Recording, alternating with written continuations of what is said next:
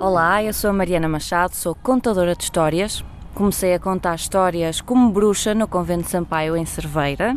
Eu vivia numa floresta e saía de lá para ir contar histórias nas escolas. Daí comecei a fazer outros espetáculos, com música, eh, oficinas também para crianças.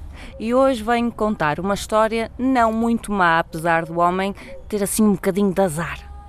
Vocês já vão perceber porquê era um homem que se sentia tão azarado, tão azarado, tão azarado, tão azarado, tão azarado, que ele não conseguia nem ter comida, imaginem. Ele estava mesmo, mesmo, mesmo, mesmo, mesmo magrinho.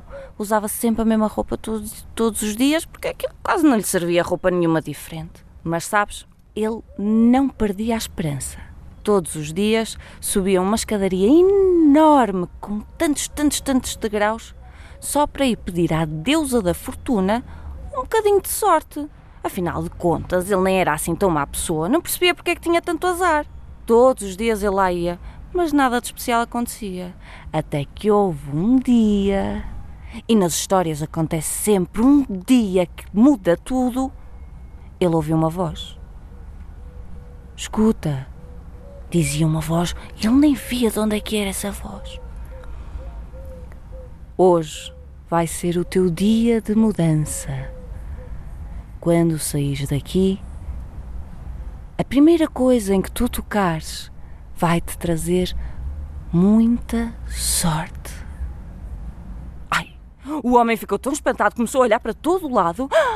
Seria a deusa da fortuna que lhe estava a falar. Ai, fosse como fosse, ele queria sair dali rápido. E tão trapalhão que era, assim um bocadinho como eu, desceu as escadas, bum, bum, bum, pá! Espalhou-se no chão. Grande sorte que ele estava a ter. Começou a ficar furioso. Afinal, a deusa da fortuna não devia ser assim lá muito deusa. Devia ser mais era uma bruxa. Mas tudo bem. Não há queda que não se levante.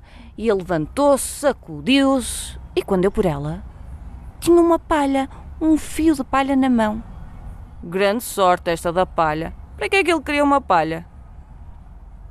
Pelo simples não, melhor é guardá-la, pensou ele, e pôs a palha no bolso. Caminhou mais um bocado e apareceu uma libelinha. Ela não o largava, pegou na libelinha e atou-a na palha. Andou mais um bocado à procura da sua sorte e encontrou uma mãe que trazia um filho pela mão também muito pobres e muito cansados. O filho chorava, chorava, a fazer aquelas birras. Ah, Dai-me os pés, dai-me a barriga. Estou com dores de cabeça. E tenho fome. Bem, tudo era motivo para contestação.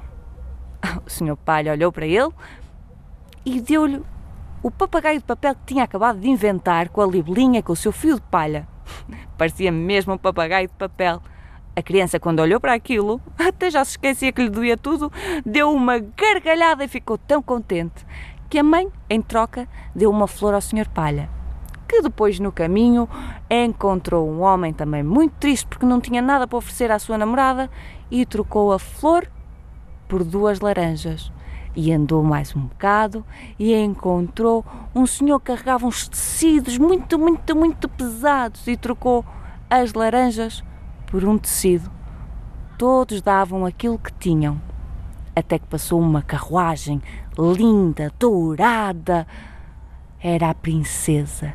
A princesa, a filha do rei, que andava desesperada à procura de qualquer coisa para dar ao pai.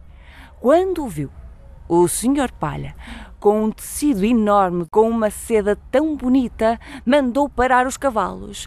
Parem, por favor! Tenho ali o presente ideal para o meu pai.